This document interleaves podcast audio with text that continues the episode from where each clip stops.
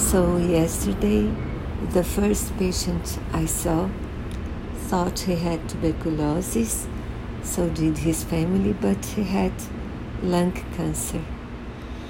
So, please, if you smoke, quit as soon as possible. I'll record a posting um, um, teaching you the method I use for my patients. So please do that. I hope he gets well.